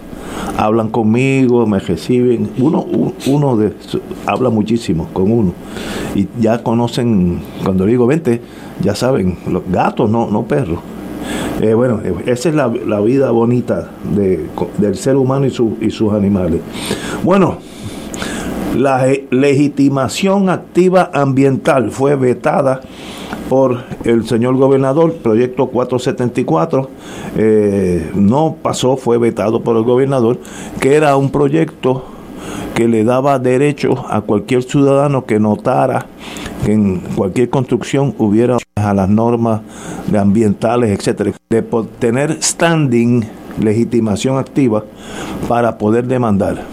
Muy controversial, yo almorcé hoy con gente que están en el otro lado de la trinchera y dicen si hacen eso nadie podría construir nunca nada porque siempre va a haber alguien que se pueda quejar. Eh, ese es el otro lado de la moneda. Pero también no podemos permitir que alguien desarrolle una urbanización en el yunque con todos los permisos. Eh, hay que tirar la, esa, esa, línea por el medio, no es fácil tirarla. Y gobernar no es fácil porque él tiene, el gobernador, la, la los asuntos ambientales de un lado y tienes el desarrollo económico de otro. Y a, veces pues ahí, ahí, chocan estas dos fuerzas. Pero el hecho es que lo vetó, así que no, no pasó esa legislación. ¿Cómo tú lo ves? Bueno, mira, yo creo que aquí hay una separación a veces un poco artificial entre para qué cosa se requiere uno sufrir un daño directo y concreto, uno, como condición para poder levantar una querella y los casos donde eso no se requiere. Por ejemplo, si el estatuto del cual se trata es un estatuto penal que hace de cierta conducta una conducta delictiva, pues cualquiera puede denunciarla.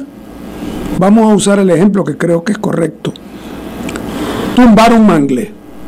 ¿Cómo, ¿Cómo ha pasado? De momento, yo un día estoy paseando por Cabo Rojo y veo allá en Lontananza a un señor que está cortando todo el mangle alrededor de su casa.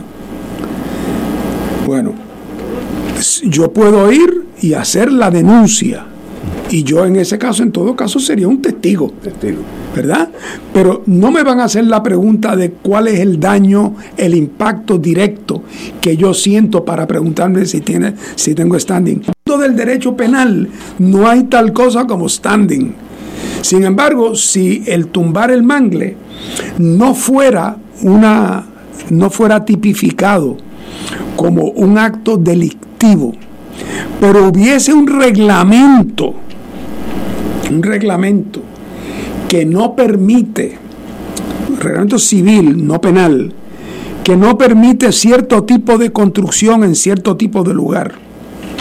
Y yo un día paso y veo que se está construyendo algo que es, que es contrario a lo que el reglamento permite, aunque no sea penal, y trato de querellarme, siempre la persona querellada podrá levantar que yo no tengo standing para levantar eso porque yo no sufrí ningún daño como consecuencia de eso.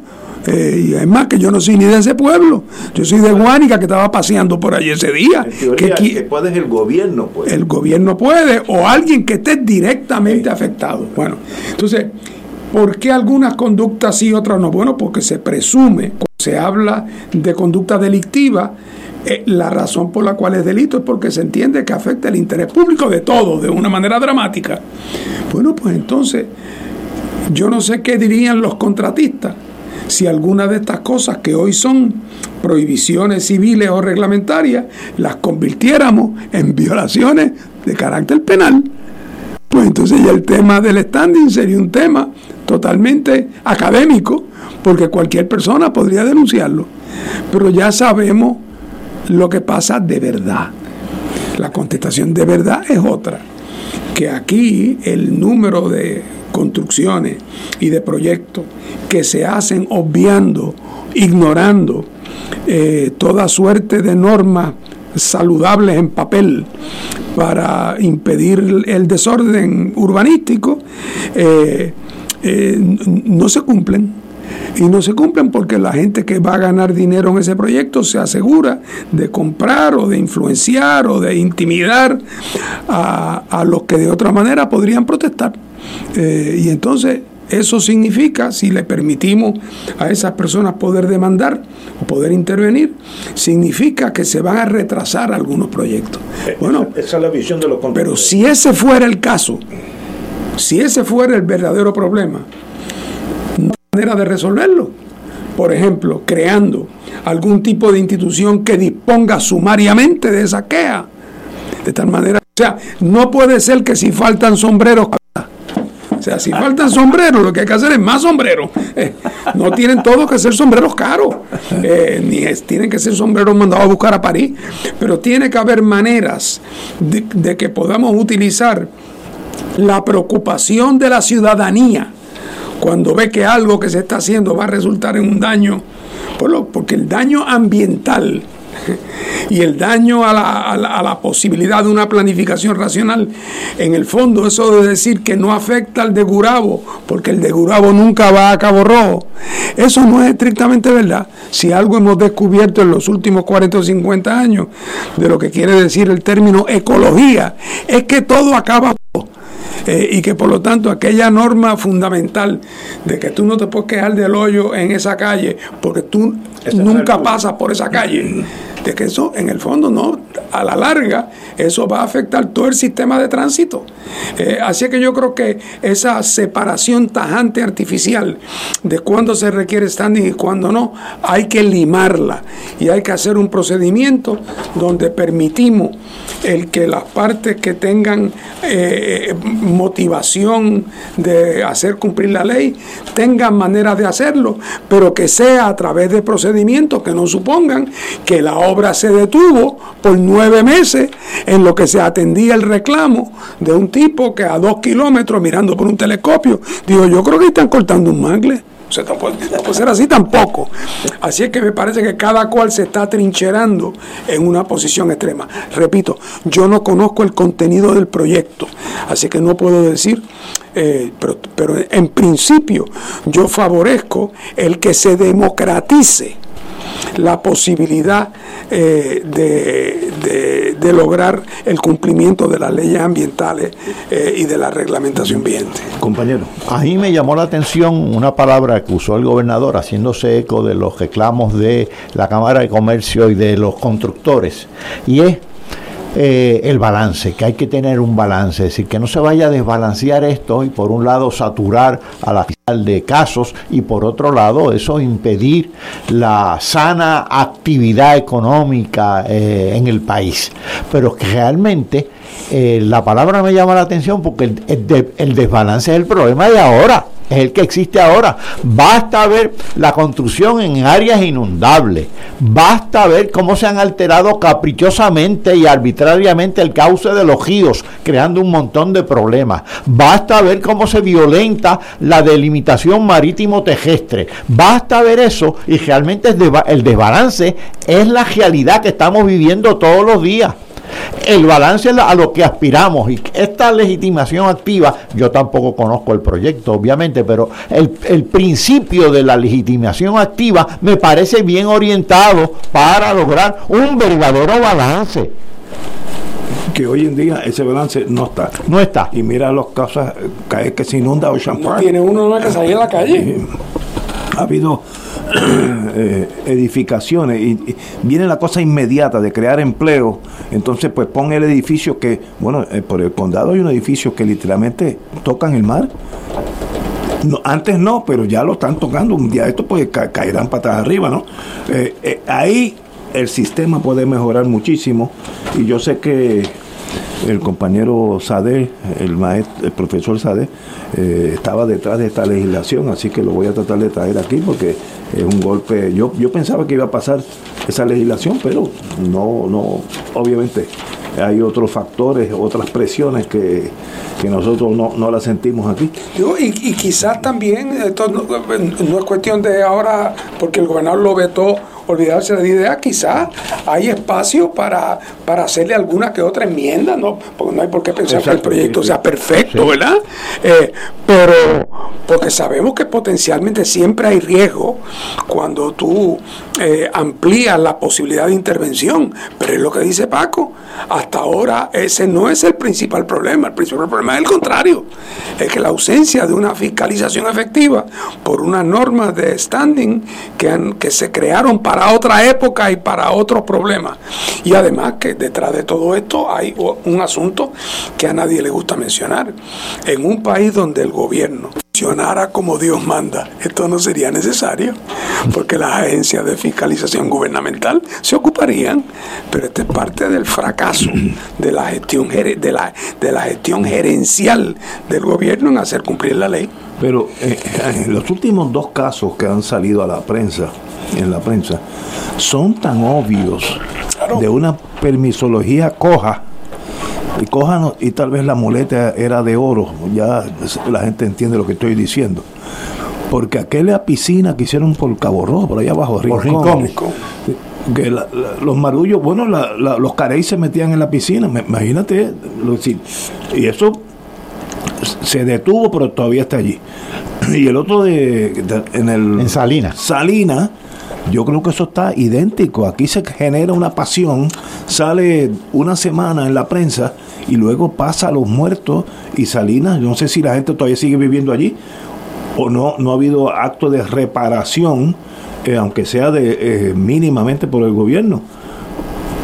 Pasan las cosas y no sucede nada. Por aquí hay una noticia que la, eh, cuando yo trabajaba con General Electric hace muchos años, eh, ella General Electric tenía y creo que todavía tiene una planta en Vieques, que es la única planta que genera trabajo eh, continuamente en Vieques. Y aquí sale una noticia en el fin de semana también en el Star que Vieques recibió 10.8 millones como un adelanto para el nuevo hospital. Miren, y no quiero ser crítico. Yo estuve en General Electric hace 25 años. Desde entonces se está construyendo ese hospital en Vieques, hace 25 años. Ya se recibieron ese dinero, tal vez por FEMA, lo que sea. Espero que algún día hagan, aunque sea un CDT, con, una enfermera allí y una jeringuilla, porque hace 30 años yo vengo oyendo lo mismo y no hay nada allí. Eh, y no sé, se queda la noticia en la fase evolutiva y nunca en la ejecución. Pero a mí me sorprendió porque cuando yo iba a Vieques, que íbamos casi toda la semana, eh, se estaba hablando de eso, hasta el sitio donde se iba a hacer, etcétera. 30 años después, nada. Pues, ¿qué pasa con nosotros? Eh, la, fase ejecutiva, no sé, eh, es difícil, un sociólogo tal vez no, no, pueda decir. Además, uno pensaría, Ignacio, otra vez yo hablando sin, sin tener especialidad en nada de esto, pero yo pensaría que en el caso de Vieque, cuando menos, cuando menos, eh, porque tampoco Vieques puede tener un centro médico como el que tenemos aquí, ¿verdad? Eh, un CDT. Pero debería haber por lo menos un avioncito equipado para poder tener para poder tener una, una camilla para que cuando de momento se da un caso que no puede atender la enfermera o un médico de turno generalista, que podamos portarlo allí y tenerlo en el Hospital Regional de Fajardo en, en 20 minutos. Pero es que ni eso. y eso acabaría, obviamente, costando mucho menos que lo que costaría hacer una sala de cirugía mayor y que sé yo qué cosa. Así que lo que da la impresión es como que no hay un interés en atender el problema verdadero. No hay un plan. No hay, eh, eh, Dios mío. Y, nadie le da seguimiento. No, nada. Bueno, el seguimiento hace 30 años que no le están dando, porque a mí, a mí me consta por mi injerencia en esa, en esa isla. 30 años. Vamos a una pausa, amigos. Fuego Cruzado está contigo en todo Puerto Rico.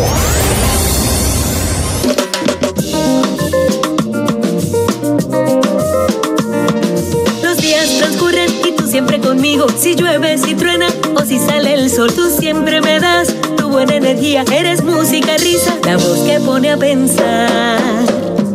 Así es la radio de mi país,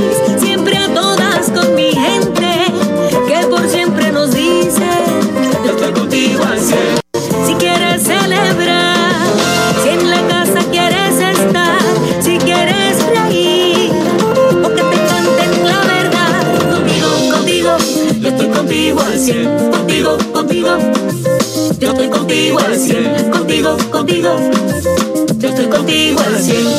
Los 100 años de la radio. Yo estoy contigo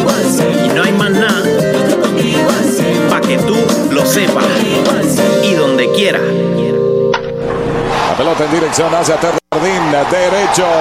Dígale que no hizo pelota. Escucha en esta temporada de la Liga de Béisbol Profesional Roberto Clemente los juegos de los máximos campeones, criollos de Caguas. Criollos que se unen para vencer. Por aquí, Radio Paz 810 AM y Radio Paz 810.com. Porque Caguas sabe a béisbol. Este parece este parece chulito.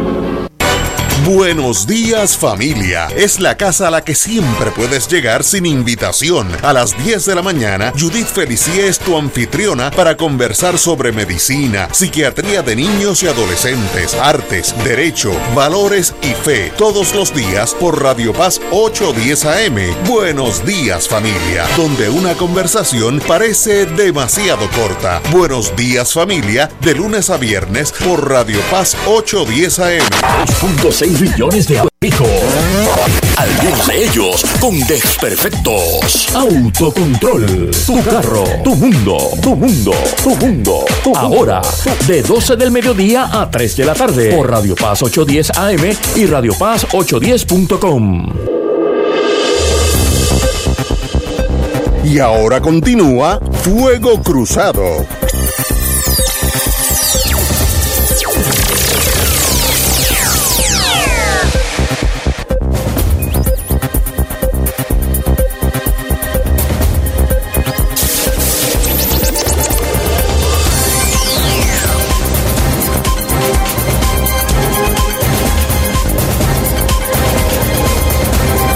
Regresamos, amigos y amigas.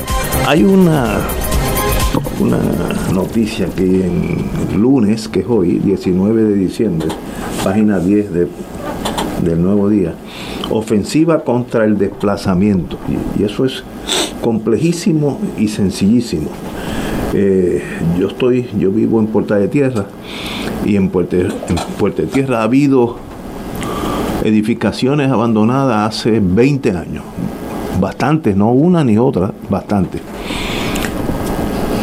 Vienen los, los mogules estos, mercenarios del dinero, y los han comprado algunas para, yo me imagino que habrá que tumbarlo porque eso está tan y tan abandonado que se tumba y harán cosas nuevas. El problema es que al hacer cosas nuevas, el costo de alquiler, si es que se alquila para vivienda, va a haber un desplazamiento de los residentes de ese barrio, de los que están por allí.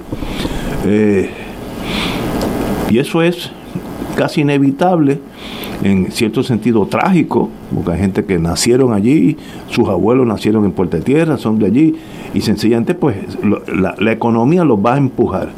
Yo me acuerdo, no me acuerdo la zona ahora, donde el, el Brooklyn Bridge da con Manhattan, hace 50 años, aquello era un slum, una cosa espantosa. Y yo hace como 5 o 6 años tuve allí en un de esos restaurancitos al aire libre, eh, ahí donde el puente da con Manhattan. Y parecía que estaba en otro país, porque como yo recordaba el que vi hace 50, pues esto era otro país. Ahora, con un desplazamiento, sí lo hubo. ¿Qué uno hace ante esa realidad sociológica? Sigue Puerta de Tierra cayéndose en canto, los edificios que literalmente, algunos se han caído. Si se meten por la calle San Agustín, van a ver edificios que han caído al piso o promueve una economía casi forzada por estos aventureros de la ley 60, lo como se llame, y entonces causa un disloque social. No sé la contestación a esa pregunta, pero no es fácil manejar esos dos problemas. Martín. Bueno, mira, este es el caso clásico. Eh, aquí a este tipo de problemas hay dos tipos de soluciones. Una solución es ese problema que lo resuelva el mercado. Sí, les affair. Cada cual haga lo que tenga que hacer y así es la vida. Eh, y quién sabe, pues es verdad que hay un viejito que ya no puede pagar el arrendamiento pero hay un otro que vive al frente que tenía un apartamentito que era de él y valía poco y ahora ese es casi millonario porque un americano un americano le quiere pagar eh, es una posibilidad eh, y vamos a hablar como pueda eh, eso es una manera de verlo. La visión Bolsonaro de este problema. Y eso, y, eso querrá decir que los sitios que tienen en Puerto Rico un cierto valor por su localización, ya sea porque están frente al mar o porque tienen una vista bonita. Esos sitios van a acabar en manos de la gente más adinerada y los que vivían allí antes, porque antes eso era menos importante o porque, o porque era menos accesible, pues eso se tendrán que ir a vivir a la joyanca, donde consigan, ¿verdad?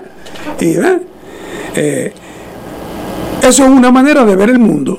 De hecho, eso es uno de, ha sido de los grandes motores del desarrollo del, mundo. Hay otra manera de verlo.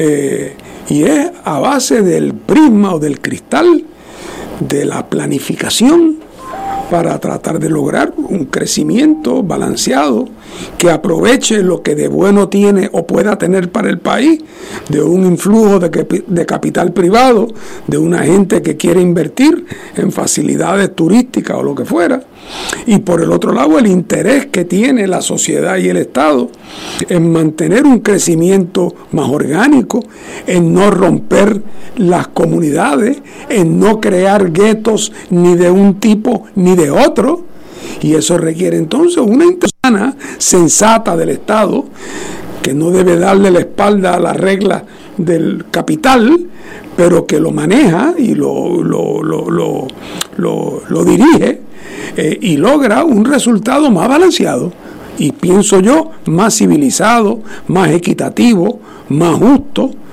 Pero aquí en Puerto Rico eh, no hay una institución que se llame gobierno que tenga una preocupación en tener ese bien común. Y como no lo hay, y el que existe no tiene los instrumentos ni la vocación para hacerlo, esto va a querer decir muchísima conflictividad en la comunidad y a la larga prevalencia del capital eh, y desorganización con respecto a los que no tienen recursos. No hay, no, no, no, no hay nada más que dos posibilidades. ¿eh? Ignacio, mira. Y ninguna es fácil. Hay que tomar. No, claro, pero imagínate. Compañero. Mira las consecuencias del, de la prevalencia del mercado, como estaba diciendo Fernando ahora. En ausencia de lo que él señaló, un buen plan urbano. Aquí no hay planes de nada ya. Primero, ¿cuál es el efecto de estos alquileres a corto plazo? Es decir, los llamados Airbnb. Uno, que tú tienes un apartamento alquilado, tú eres, vives alquilado, estás pagando 500 dólares mensuales y de repente ese apartamento pues se, te, se puede alquilar a corto plazo 200 dólares por noche. Vas a quedar desplazado. Eso es lo que está pasando. Eso es lo que está pasando. Entonces está pasando otro fenómeno. No es que yo tenga un apartamento, yo, y lo alquilé ahora a corto plazo de 200 por noche. No, no. Es que me lo compraron y me lo compró un inversionista que compró 30 apartamentos. Porque se, están, se está acusando ahí en la, en la, en la, en la misma parte noticioso el fenómeno de la concentración de esas propiedades, que es otro fenómeno, que apunta hacia, la, hacia el aumento de la desigualdad en la, en, en la medida en que se concentra capital, en este caso capital físico, ese, esa, esas propiedades, en esa medida aumenta la de, desigualdad. Y eso coexistiendo con otro fenómeno que se está dando, eh, aparte, paralelo, pero relacionado con, con, este mercado de bienes raíces. Ah, se ha reducido la, la, la venta financiada eh, en Puerto Rico, la venta de vivienda financiada. ¿Por qué? Porque ahora han aumentado las tasas de interés hipotecario, eran de un 2 y un 3% hasta hace poco. ¿Sabes por dónde andan? Por un 7%. Wow. Y eso es un aumento considerable, porque la gente cuando va a comprar una casa, muchas veces preguntan por el precio, pero lo que más le interesa es ¿cuánto es. Como sucedió con los cajos aquí hace un tiempo atrás, hace ya años, que yo recuerdo que los préstamos eran a 36 meses pero cuando empezaron a subir de precio o subían los intereses y el financiamiento era más caro, los empezaron a subir los, los términos a 48 meses, luego a 60 meses, ahora andan por 72 meses. Pues, Paco, perdóname que te interrumpa, sí, no, no, el dato para que lo usen. Leí el otro día que el impacto es, es el siguiente, en el préstamo hipotecario típico, cuando los intereses estaban al 3%, que una cantidad X pagaba una mensualidad de 500 dólares. Ese mismo préstamo al 6% paga 750 dólares. Imagínate. O sea que estamos a ver, el que pagaba mil pesos, ahora el 6 pagaría 1500. O sea que estamos hablando de un que cuando tú pensabas comprar la casa, porque pensabas que ibas a pagar 500 mensuales, Te saca del ahora te dicen, no, ahora son Te saca. 750 lo que voy a tener que pagar. Entonces, eso provoca un fenómeno. Por un lado, desplazamiento con el alquiler de corto plazo, pero y la concentración, sobre todo gente que compra porque están cobijados por la ley eh, 22 o ley 60 ahora. Pero por otro lado, esta baja de ventas de viviendas financiadas, porque ¿quiénes están construyendo entonces? ¿Y quiénes están comprando? Los de altos ingresos, viviendas de... cu- ¿Cuándo tú habías oído hablar de viviendas en Puerto Rico de 5 y 6 millones de dólares? Pues lo de la ley 22. Entonces, no es que el mercado esté decidiendo, es que tenemos también un mercado distorsionado, provocando concentración y desigualdad. Y eso sí que es grave. Mientras tanto, el gobierno, muy bien, muchas gracias, sin plan urbano, sin plan social, sin plan económico. Y eso es lo grave.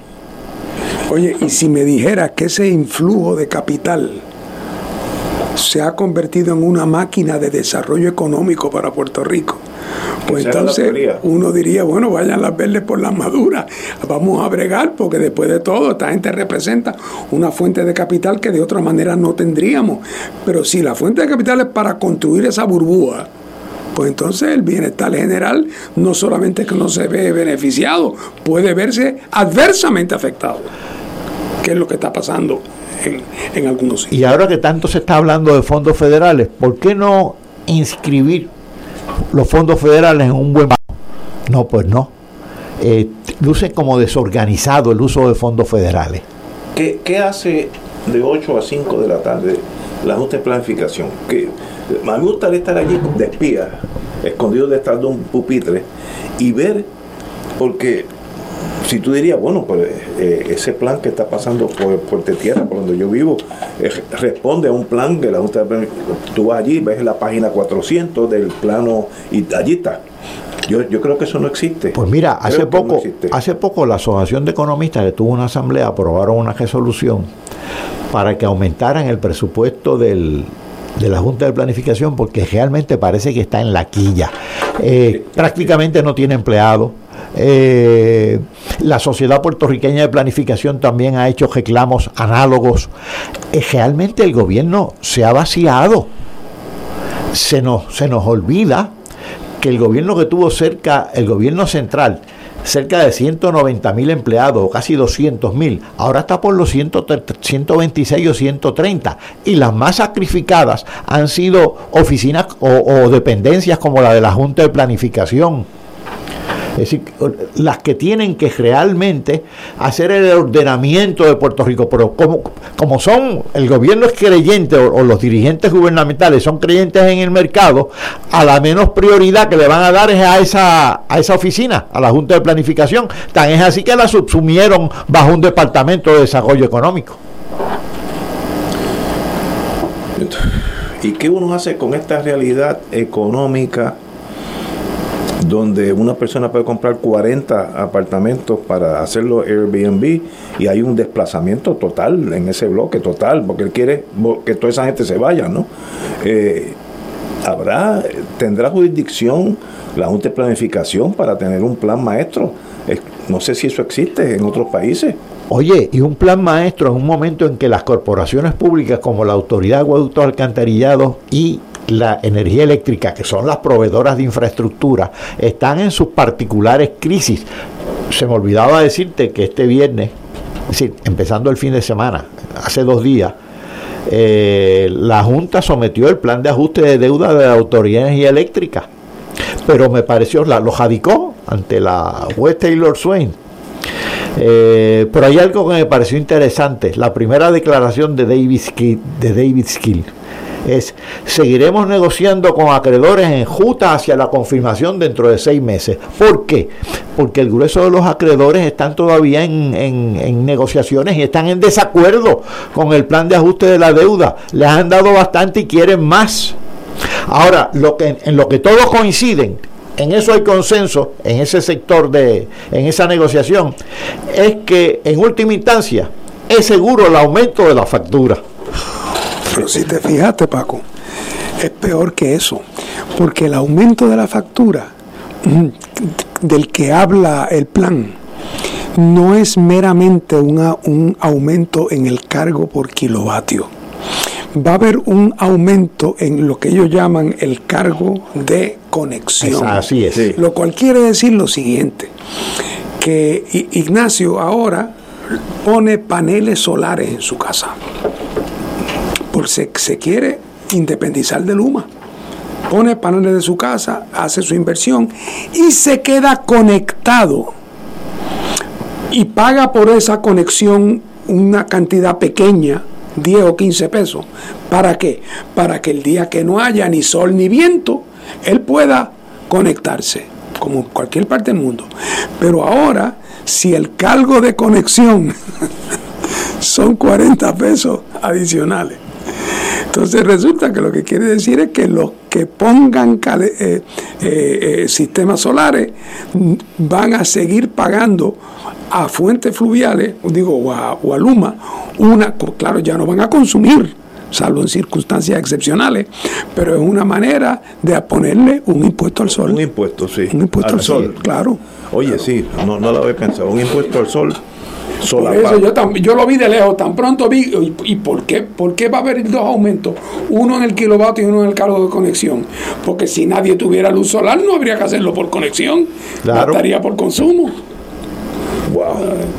Bueno, con esas noticias esperanzadoras, iluminadoras. Iluminadoras. Nos vemos mañana a las 17 horas.